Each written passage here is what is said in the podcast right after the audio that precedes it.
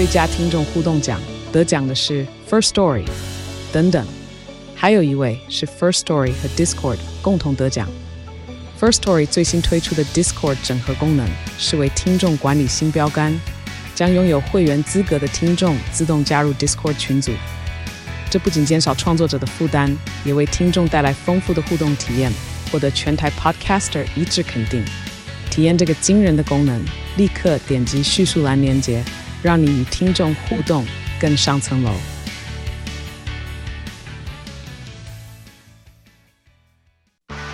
热门财经议题、即时投资快讯、焦点新闻话题，陈凤欣与您同步掌握。欢迎收听《财经起床号》。Hello，各位听众，大家早！欢迎大家来到九八新闻台财经起床号节目现场，我是陈凤欣。一周国际焦点，在我们现场的是政大国际关系研究中心研究员、国关中心的教授严正生严老师。严老师早！好，主持人早，各位观众听众大家早。好，等一下我们其实还会有几个很重要的非洲议题啊，因为严老师是美国跟非洲的专家，其实这个这个分布非常的有趣，他既研究美国。嗯他也研究非洲哦，在台湾其实这两个领域他都非常的这个嗯，既先锋而且是非常权威的。好，老师，我们就先从拜登的国情咨文，即还没有好，那等一下大概台北时间十点钟的时候，他会发表他的国情咨文，大家很关心，因为这里面他在去年的这个两会呃这个众议国会改选的过程当中呢。虽然失去了众议院的主导权，不过一般认为民主党其实是获胜的，所以呢，他夹着在国会选举的获胜的姿态，他的国情咨文要如何观察？哦，我觉得你刚才提到这个失业率的问题啊，就业率提升的，我相信这是一个好的数字啊，就是说对他来讲啊，我们看到都是高科技这边方面的这个 lay off 啊，但是它的基础建设啊，就是这个。呃，法案通过之后，美国开始有这些比较不是属于高科技的产业开始慢慢在聘人了。对，所以这个是他的好的数字。那当然，他一定会在啊这个今天的这个国情咨文当中特别去强调，就是说这是一个。特别要强调，这是个 bipartisan，就跨党派的啊，因为他获得一些共和党的支持，所以通过了这些法案。虽然比原来的规模要小很多，但是这是一个好的开始。如果数字对的话，我相信这个麦卡锡可能也必须要配合他在这一方面继续加码啊。这是我觉得他今天讲的一个重点，就是经济的问题啊，确实好像看起来有些奏效。那也因为他。啊，在这个十一月的大选当中，没有输掉太多的众议院席次嘛，就是，啊，刚好是二二二对二一三啊，刚好对调两个党，本来本来是民主党两百二十二，共和党二一三，现在变成共和党二二，所以掉的不是很多。那在这个情况之下，再加上参议院不仅没有输掉，还增加了一席啊，所以他的这个底气比较强。那看起来他好像要竞选连任了啊，所以今天这个啊，可能在这样的一个国情咨文演说当中，多多少少我们可以嗅到一些空气，就是说啊，因为看起来啊，就是虽然即使有超过一半以上的民主党员不希望他再选啊。但是，呃，可是整个氛围看起来对他有利，再加上共和党，如果今天啊，看现在有好几个人有想选嘛，包括我们比较熟悉的庞佩奥啊，这个前国务卿啊，包括过去的驻联合国大使 Nikki Haley 啊，然后可能佛罗里达州的州长这个 DeSantis 也会选。那可是拜那个如果川普出来的话，呃，太多人分，他一定有机会啊。所以，因为目前点名比较多的是认为。川普跟德桑提斯的呼声比较高，你觉得这两个人谁出现的几率高？我觉得就是当然要看，就是说，如果说今天是群雄并起，就像二零一六年的时候，那川普有利哦。哦，如果说今天没有只有两个人对决，我觉得川普可能哦，就是说那个那个我们讲说这个竞争的这个 field 啊，这个啊人少了很多的话，那我觉得大家会比较有一些不同的选择。可竞争人多的时候，大家可能就会想要说把票集中在川普，所以这个是川普有利的地方。但是川普刚好又是拜登的手下败将，然后拜登的问题就是大家都嫌他老，哎，可是川普也不算年轻啊，川普两个人差个几岁，差四岁，差四岁啊。所以你说啊、呃，这个当然拜那个川普就说，哎，上一次拜登选也是七十八，我现在刚好七十八，没有。明年也是七十八，所以没有问题。可是，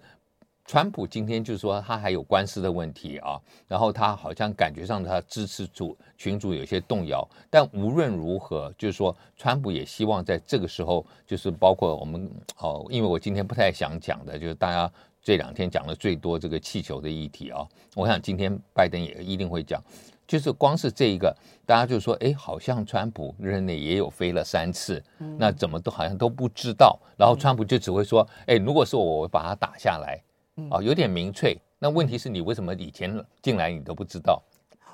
所以那个三次这件事情啊，我觉得我有一个问号，就是说。如果都不知道的话，那怎么知道有三次？哎，他们后来或者是后来就是去查，嗯、就说哎，可能有一些这个东西我们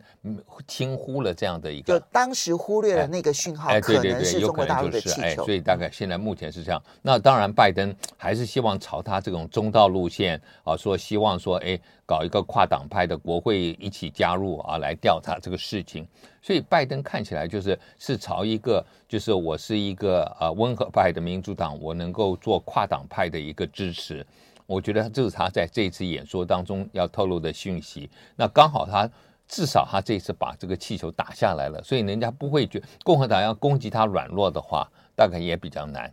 啊。所以他一定要把气球击落，因为他即将要发表国情咨文。所以，所以这个是就是为了这个铺陈，他一定要把它打下来。那大概现在共和党，我觉得这一次是拜登啊上来之后，就说不太一样的地方啊。过去两年他也在议员议会都有多数。那我们也知道，就是说当这个这个麦 McCarthy 坐在那个上面的时候啊，真的是就是就他就是等于是最大的了啊。那在这个众议院，就是参议院议长、众议院议长，好，那参议院议长刚好副总统。那现在看到 McCarthy 的情形，就是说他会不会像过去一样，就是说会有人在底下共和党人不满，嗯，叫嚣，嗯啊，就说你，就是说就像、哦，所以这是一个观察点，对，这是一个观察点。在议场里头，在议场里头会不会有那种极右派的议员对那个拜登演讲说 “You lie” 啊？上一次就有嘛，有前有过共和党的议员就喊嘛。那所以对这个奥巴马喊过，所以我觉得这个是一个观察的重点，就是说到底什么样的反应，还是说大家礼貌那边拍拍手，还是说群体抗议？你不拍手也没问题嘛，不要在底下喝倒彩。我觉得有过这种情形啊。过去我们常常开玩笑，就是说，哎，美国是个老牌国民主国家，为什么在这个国总统致国会这个啊国情咨文演讲的时候？怎么会有这样的一个感觉上好像啊，大家站起来捧场，好像有点像威权国家一样啊。但是现最近这这一阵子看起来，他们也也故意穿一个同一个颜色系的服装，表示抗议啊，或者是反正有各种的动作了。我觉得这也不是坏事。我我真的认为说，民主国家啊，包括过去我看英国，哇，这个距离跟这个首相跟国会议员的距离这么近，国会议员后排的就叫。骂哦，这个我觉得这个也没什么关系。那我们是因为总统完全就是把行政院长推到前面去啊，自己躲在幕后，所以没有看到这么精彩的这样的一个对抗啊。那这个这个是我觉得国会自己国情咨文演说当中可以看的。那当然还有就是说，每一次你都知道他会找几个特别的来宾啊，那这些特别来宾就会有一些的啊，这个让他感大家感觉上他政策的方向。譬如说，假使他今天找。这个枪，这个枪击案的受害者，啊，那就表示说，哎，他可能要特别要注意这个，呃，强制管制的议题，会等于他的政策主轴。他找谁来，其实意味着他的政策要推动的一个主要方向。对，譬如说，现在最高法院通过了这个，这个就是对这个啊堕胎权利的限制，他可能会找一个人。说，我我我就是有多辛苦，为了这个啊，这个法新的法律，各州不同的法律，所以他要做一些什么事情，包括有一些可能可能会找同性恋的，那担心说会不会最高法院也开始限缩同性恋的权益？我觉得这个当然是有些代表性。那因为刚好现在美国真的没有在外用兵嗯，啊，讲真的就是没有，没有在伊拉克，他只有提供武器而已。哎，对，那那所以啊，过去会找一些这种战争的英雄回来，就是说啊，怎么样在？那现在没有了，所以这个我不知道他这次会找谁，但至少一定会找一些像代表性的，就是这个平民小百老百姓啊，然后让让他的这个政策有一个重点可以看到，嗯。这里面你我呃我们呃通常来讲，在国情咨文之后，对于总统的声望会有帮助吗？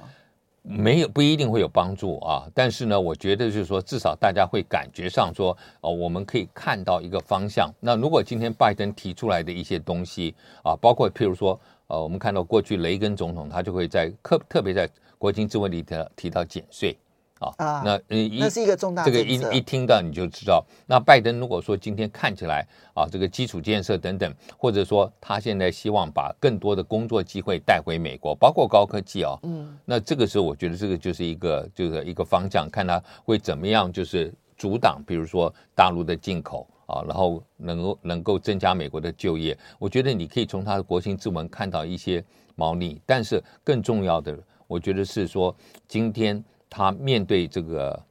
共和党的挑战，他到底他的态度是什么？因为 McCarthy 看起来不会很客气嘛，嗯、啊，那 Nancy Pelosi 也不客气，但是他很优雅的拍拍手或者撕一下他的那个 川普的演讲稿，就在他背后撕他的那个，哎，对，撕他，因为没有，那个是等他讲完，那是等他讲完啊。但是我觉得就是说，你你要看他们这些，然后要看共和党跟民主党各派谁出来回应。哦，他们这个回应的很，这个回应是是一个什么样子的一个情况？就是因为我们看到说，共和党呢已经是宣布了有两位四十岁的共和党众议员啊，一位是 Sanders，然后另外一位是嗯。这个 Cisco Maney 哈，对不对？哈？那两位呢来作为回应人，作为回应人要。回应什么？那这个回应的重点是什么？哦，我觉得第一个就是党都是希望说，透过这样一个全国可以看到的机会，看看能不能找到明日之星。哦，哦，他们常常都用很年轻的人回应哦。对。哦，甚至之之前也用过这个甘乃迪的这个萝卜甘乃迪的孙子啊。我觉得他们就是有的时候是希望说，透过这个，哎，如果一下子一炮而红了，那这就是未来之星。嗯他们会 identify，会会找出这样的一个，所以这两个都是四十岁。哎，对他们看看希望，就是说看能不能增加他们啊的曝光的这个机会，然后能见度，让大家看到共和党不同的一个层面。我觉得这个是很重要。你不希望再找一个比较政治性太强的啊，而是找一个比较可能是政策 oriented，就是属于政策型的。那我觉得这个这个应该是共和党要做的，民主党也是一样啊，他也要。找人出来来捍卫啊，所以我觉得这个是可以值得观察的。因为拜登现在的状况，就是说，即使好像美国的经济的基本面还可以啊，我们大家都知道，今年预期经济成长其实是不如去年的，但是现在看起来好像这个就业并没有啊受到影响，至少就业市场很热络，非常热络。所以拜登他的这个。参选连任的正当性好像有，他的底气很，他的底气比较足。可是大家一看他讲话，这个速度这么慢啊，等下找不到下台的地方。那我觉得大家还是会觉得说，第一个，好了，他昨天晚上会睡得很好。不，但是没有你，你问题是你，你大家还一定会想一个问题，就是你如果我们支持你参选，你做完这一任八十六了，像对吗？可能吗？哦，这大家都会问出这个问号嘛？你如果说是八十八十二结束，还可以嘛？就像现在这个第一任，可是你八十二再参选，然后做完要到八十六岁，我想真的是呃，即使现在医学再怎么发达哦，而且拜登给人家感觉并不是像这么利落的。我们也知道有有八十多岁的人，其实看起来讲话清清楚楚啊，就是他的问题就出在说，他不只是年纪大，而且他显现出来的样子。是真的年纪大，不，而且年纪大以后，他讲话有的时候就是不太。我们稍微休息一下，马上回来。欢迎大家回到九八新闻台财经起床号节目现场，我是陈凤馨，在我们现场的是正大国际关系国际关系研究中心研究员严正生严教授，也非常欢迎 YouTube 的朋友们一起来收看直播。好，我们现在来看一下这个中东地区啊，尤其是以色列跟巴勒斯坦地区。以巴冲突呢，在我们农历春节期间，其实是非常严重的哈。国际上面除了关心俄乌战争之外，再其次的，其实以巴冲突就是其中的。在一月二十六号的时候呢，以色列的军队突袭了约旦河西岸的哲宁镇的难民营，造成了九个人的死亡。哈，那因为他攻击的是难民营，那当然就引发的那个争议就非常非常的大。尤其是呢，因为他们的总理内塔尼亚胡，内塔尼亚胡是第几次上任了啊？他在去年的十一月重新重新上任，对，好，又重新上任了啊。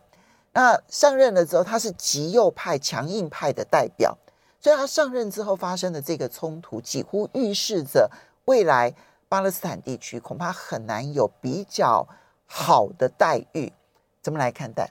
哦，第一个，这个内塔尼亚胡，我认为应该是第四还是第五次上来了啊。嗯，那虽然年纪也不小，也跟拜登这种年纪蛮接近的，但是基本上他代表的这个极右派。这一次的阻隔能够成功，是跟极右派的，或者说我们讲宗教最保守的结合了啊，所以这是以色列有史以来最右、最保守、最极端的一个内阁啊。嗯所以看起来他们在这个以巴的议题上面就不会让步的。那所以内塔尼亚胡的几次阻隔，这一次是最右、最右的一次。哎，对对，最而且宗教意味最强啊。所以你看他现在。呃，开始不承认这个，就是整个，就我们讲说，目前巴勒斯坦在这个 West Bank，在约旦河这个西岸，他都不认为说他们以色列人占领的地方是占领啊，他认为就是说这个就是我们的了，所以这一个这个就等于是完全。放弃了过去美国所谓的两国论啊，美国所支持的两国论，就是说，同时在这个以色列目前整个国家领土里头就存在以色列跟巴勒斯坦两个国家嘛。嗯，那巴勒斯坦就是两块地，主要就是约旦河西岸，就是 West Bank，然后就是加沙走廊嘛。那 West Bank 就是我们说有这个这个阿巴斯在带领，然后这个这个啊，这个是所谓的比较温和一点的，但是呢，在在这个。加沙走廊就是哈马斯啊，这边比较是比较强硬的。那每次大概争议都是在哈马斯这边，可是也不在加沙走廊这边比较多。可是这一次不是啊。那加上他的这个国安的这个部长到这个阿拉伯人或者我们说穆斯林的宗教圣地去访问进去，那这个就是对他们是一个等于是挑战。啊，挑衅，挑衅啦，对了，就是挑衅了，真的，哎，那那所以说，这个就是让这个巴勒斯坦人，包括也他们也有一些，就是就是就是自杀在大哥，我就是就是为了我的这个圣战，在在也没有武器，就是等于是今天就是闯进你以色列人的那个这个靠近军队那边，随你射杀。那这样子的情形发生之后，现在国际社会当然是希望能够缓和下来，所以包括呃美国也好，或者联合国做了好多个决议了啊。那你看，秦秦刚去这个埃及走到阿拉伯联盟的时候，他也也也会谴，他也谴责以色列，他也希望能够带出一个和平。毕竟就是说，埃及在这个里头还是扮演比较重要的角色，在阿拉伯国家，甚至在可能在巴勒斯坦还有一些影响力。所以看起来。今天以色列是朝着一个硬，这个比较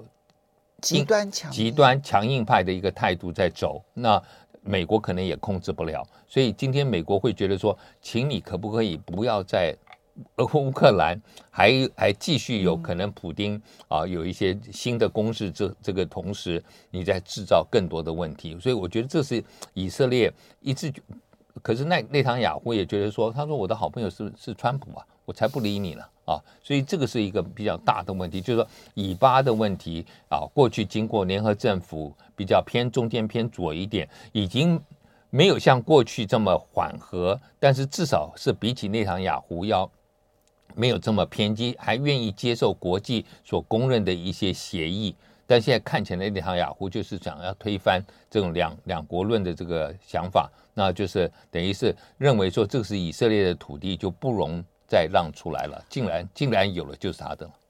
所以你知道，其实约旦河西岸已经是在巴勒斯坦，嗯、因为两块其实分离的很远，然后彼此之间现在隔阂也越来越大。对对对，那巴勒斯坦当中呢，其实以约旦河西岸已经是相对温和的，对，一直都被加沙走廊的哈马斯所批评。嗯，那现在主要被攻击的地区是约旦河西岸，对，这势必你刺激的是更激烈的约旦河西岸的相关的巴勒斯坦的人民？我觉得当然是哦，就是说你你想想看，巴勒斯坦啊，本来的经济状况就没有以色列好。那当然。那然后年轻人失业率高，那这个时候可能成为一个反反反反以色列的一个先锋，或者愿意为圣战殉道，这个可能是一个还不错的选择。他所以他们会这么做。那今天他们可能没有办法以一换一。啊！但是他觉得说，我如果能够换到更多的这个以色列人的性命，可能会更好。可是从现在过去这一个月啊，从这个今年刚才凤馨你提到这个农历年前就开始，其实一月初就开始，到现在，哎，死了数十个人呢，在这个巴勒斯坦，以色列也有一些伤伤亡，但是比例上面变成是一差不多是一比七、一比八。那是巴勒斯坦人死的多啊，但他们可能会觉得说，即使这样，他们也愿意去换。那这个是我觉得啊一个无解的议题，所以呃，国际社会不能只关注啊这个我们讲说呃俄乌战争或者亚太地区，我觉得以巴的冲突还是一个呃基本上就是呃联合国也好，或者说我们讲说这个美国也好。在这个后面应该要想出一个解决的方案，但现在看起来好像毫丝毫没辙，因为一月二十九号到三十一号，其实美国国务卿布林肯是有访问以色列，他不但见了这个以色列的纳坦雅胡，嗯、而且也见了巴勒斯坦自治政府主席阿巴斯，嗯、然后也会晤了埃及的总统塞西，嗯、所以而且也提了两国论，可是好像并没有遏制以巴现在的混乱局面。我觉得。以色列的情况跟美国的共和党很像。今天你就是被极右派绑架。如果你今天是靠着这个极右派，你才能够过多数的话，因为以色列从来都是一个，就是他们是用这个多党林立，多党林立。他们因为他们是用全国都是用这个主要的，就是用我们讲说比例代表制嘛，所以每个党拿到多少比例的票就可以分到席次，所以基本上很难过半的。没有一个党会过半，但你组成的联盟常常也就是在 就是在差一席两席之间，所以当你今天需要这个极右派宗教最保守的来支持你过半的时候，你就会被绑架。我觉得这个是现在目前最大的问题。那你也会执行一些政策去去满足他们的一些需要嘛？嗯，我们的网友帮我们呢、啊，这个这个嗯这这个补充。纳塔尔胡是第三次组阁了，嗯，他上一次的下台是就是，嗯，在以色列，我们刚刚提到，因为党派党派林立，他们是除了最极右派以及内塔雅胡的这个这个政党之外，嗯、其他的所有政党从左到右全部组在一起，嗯、然后一起去反对内塔雅胡，才把内塔雅胡给拉下台。可是彼此之间因为政策的理念差距太大，我觉得这很难啊，就是以色列这个。所以大家会觉得说，哎，我光是比例代表制，而且以色列过去啊，这个门槛很低，才才一点多，现在已经到了二点七五，好像那已经提高了。可是大家可能觉得说，要不要提到五啊？嗯，就像德国或者台湾一样，过了百分之五的门槛，再把那些小党再刷掉一些，啊，让这个党的数目减少一些，会不会比较好阻隔，可以有一些稳定？那这个我觉得对以色列人来讲，就是现在的。这种啊、呃、比较低的门槛，呃，有它的作用，就是让不同的啊、呃、这个政党的啊、呃、或者族群有有一个至少有一个代表性，但是会造成政治不稳定了，它就会造成协商上面的困难。对对，困难。嗯，接下来我们就要来看一下。这个非洲啊，我觉得我们先来关心一下我们的这个友邦啊，嗯、因为我们现在在非洲只剩下一位一一个友邦了嘛，对，对，对，对不对？哈，就是施瓦蒂尼，但是施瓦蒂尼的人权记录真的非常的糟，大概都是全世界不断点名的哈，在非洲国家当中，那么呃，斯瓦蒂尼的人权律师遭到暗杀的这个事情，引发了国际的关注，我们要来知道一下这到底是怎么一回事。我觉得今天啊，这个人权律师长期以来啊，就在会对政府的一些政策抗议啊。他之前也曾经被逮捕过啊，那后来最后就说被放出来，在二零一四还是一五年。那他就是一个会挑战政府、批判政府的一个律人权律师。他叫做马赛克，马赛克 M A S E K O 啊，马赛克啊，那。他的 first name 好像叫 Thulani 啊，呃，对，那这个 Thulani Massaiko，他是在等于是我们农历小小大年夜的时候，晚上在家里头就是被暗杀掉。啊，就是不明的枪从外面射击，在家里头啊，哎，这是光天化日，这光天化日之下，虽然是在晚上，但但这就是明目张胆，明目张胆，对不对？家人在啊，然后他被暗杀了，暗杀之后呢，好像看起来也没查出什么东西。那现在支持他出来讲话的，大部分都是一些啊律师团体。国际性的啊律师团体或者人权团体，包括譬如说我们讲我们台湾可能最熟悉的啊自由之家啦啊或者这个 Human Rights Watch 人权观察啊或者是像联合国的这个人权组织啊甚至是这个其他一些国际法庭等等都会要求。那现在同时呢，我们也看到就是在南部非洲有很多人都说，哎，南非你作为一个大国出来讲句话，因为毕竟南非是。等于是等于是有点点像是 斯瓦蒂尼的一个最大的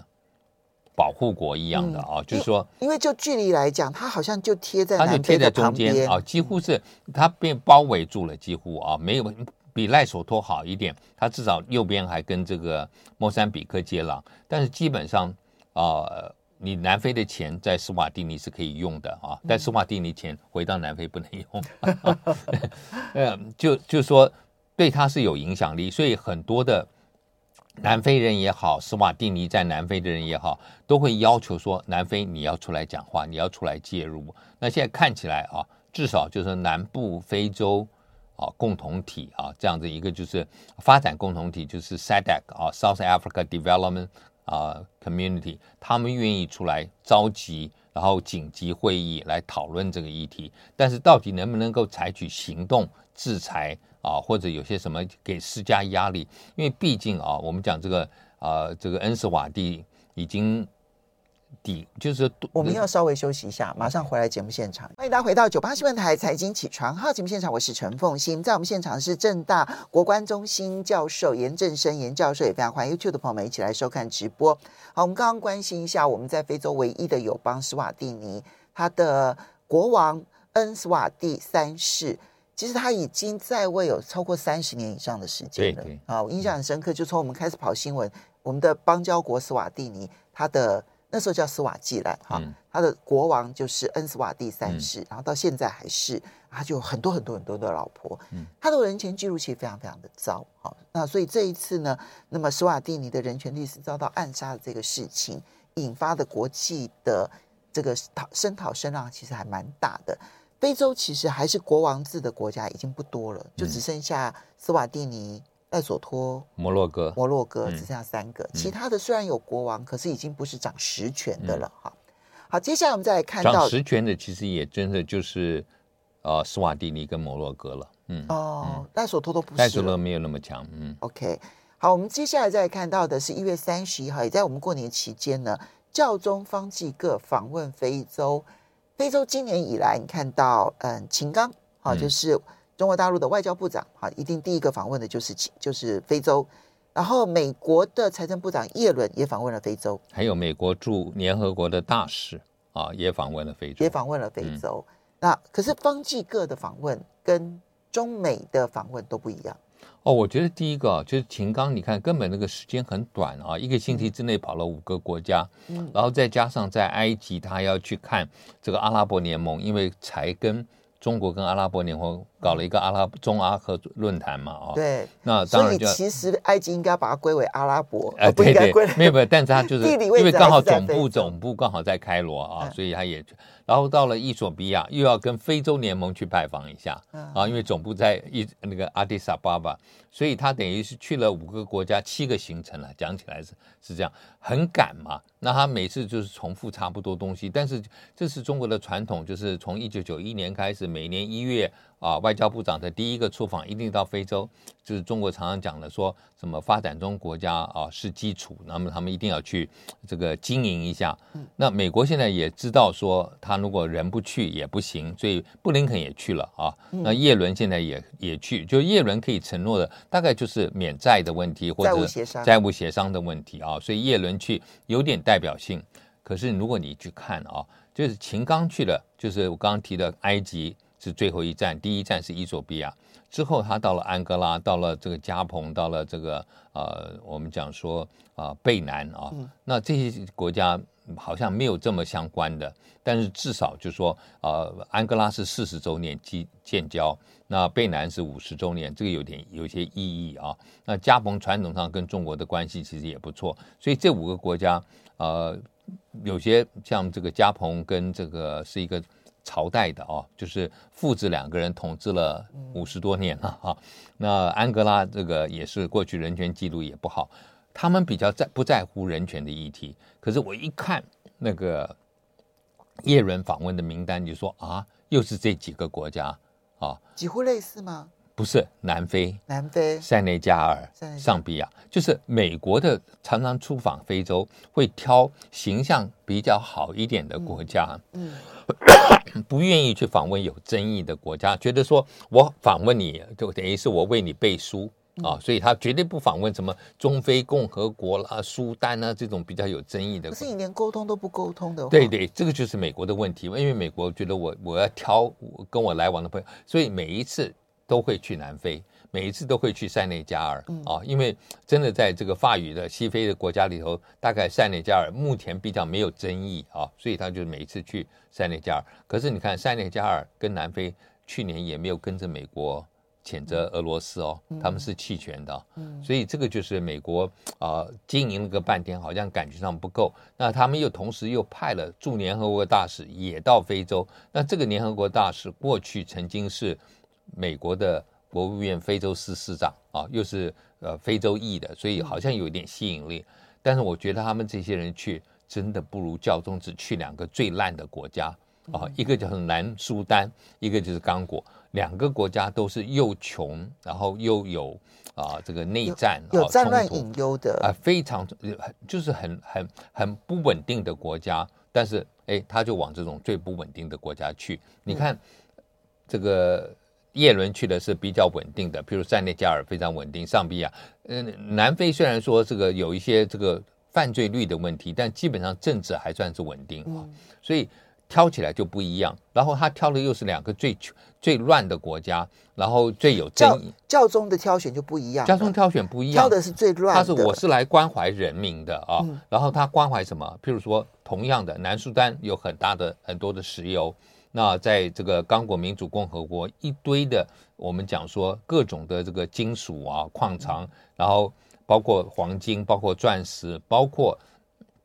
我们手机里头最常用的一些这个什么啊稀有的金属等等。现在电池呢所要的这一个钴啊等等这一些稀有金属呢，嗯，大概刚果是用的最多的。刚果是很多的，所以他认为说你们这些外边来的人，他没讲谁。啊，这些他说外国的强权，他说你们来根本就不是为了非洲人，你们是为了自己的利益，也可能是中国，也可能是美国啊。但是无论如何，他觉得说这些东西应该是留给刚果人啊，让刚果来自己。所以他今天是谴责，等于从十九世纪开始以来这种剥削非洲啊，我觉得这个是他很强的。那他本来还要到。是东东部刚果东部最乱的一个内战冲突很严重的勾马这个地方，大家还是担心他的安全。最后呢，是勾马这边的天主教徒派了人到啊这个金沙萨来跟他会面。所以我觉得今天你看，如果看这位教宗啊方济各跟过去的教宗。其实有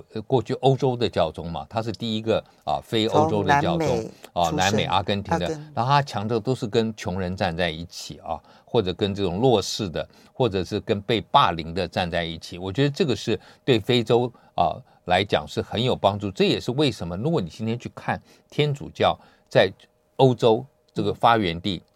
已经没落了，在美国也不太好，最强的就是。拉拉丁美洲跟非洲，特别是非洲啊，所以上一次就已经有人提了。那这一次我不知道啊，现在这个教宗会不会跟随着前任教宗一样，就是说不做完，身体不好就下来了。现在有这个传闻，哎，有这个传闻。那如果有这个传闻，大家就在吵说，可能要找一个非洲的教宗了。哦，啊，应该应该轮也轮到了。那有一些啊，像加纳有一些这个。啊，这个主教已经好像感觉上是比较有机会的，所以这个教宗代表的一个态度，我觉得跟这些啊超级大国啊，强权到非洲，我觉得是完全不一样，就是一个人性的关怀。我们对非洲的每一个国家的形态并不是很熟悉，所以我们我们我们应该就跟全世界的读者观众一样，而就说啊，中国大陆派外交部长去非洲了，啊，美国派国务卿派驻联合国大使，然后派了财政部长，然后去非洲了。我们其实在点算都他们去非洲了。但事实上，他们去的国家那个差距是非常大的。对对，你去点算这一些国家的形态，你就会发现那个经营的深度还有目的是差距非常大的。我举个例子啊，刚刚我讲到南苏丹，他去这个南苏丹，南苏丹已经独立了十多年了啊，从苏丹分出来的。中国大陆的外交部长从一九九一年到现在，我刚刚讲了三十三年连续访问非洲，就是没去过南苏丹。他们只没没去过几个国家，一个是南苏丹，一个是索马利亚，还索马利亚因为长期都是无政府状态，还有一个就是斯瓦蒂尼，因为因为没有邦交，邦交对。那我跟我们断交的那几个，后来他都补去了啊，布基纳法索啦、马拉维啦，什么的，他们都不去了啊，所以就表示说，连大陆都不太敢碰南苏丹。可是因为有苏丹共和国的关系，对，因为当然有，但他也也有邦交啊，你也可以去啊。他们这个已经是大家都承认的，这个这个跟那个索马利兰我们那个代表处不一样嘛，所以应该是可以去，但是也确实是内乱啊，内战很乱，所以他也不愿意去。结果你看，反而是教宗啊，这个常常是跟穷人跟弱势站在一起的教宗，所以这个是我我认为我们。啊，在台湾，我们也有一个新的天主教的行政院长啊，应该也从这个教宗身上啊看到一些东西，就是要跟弱势站在一起，好，啊，安贫乐道这样子。我们最后谈一下非洲的第一大国 Nigeria 哈，奈及利亚，二月二十五号就要展开总统大选，为什么特别受到瞩目？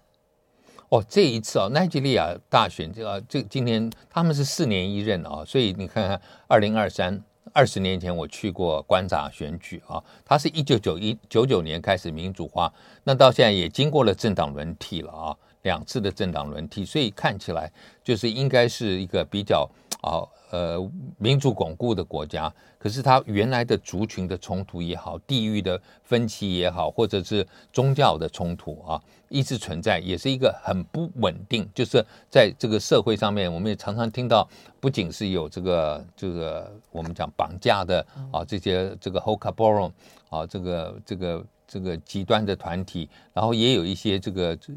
就是就是宗教的冲突，没错。所以他们为了防止这一些。也为了防止说，呃，过去这种矛盾存在的时候，他们都是每一次总统跟副总统的候选人会挑。如果总统是哦不同族群，哎，不同族群总统，哎，时间的关系，要非常谢谢严正生严老师。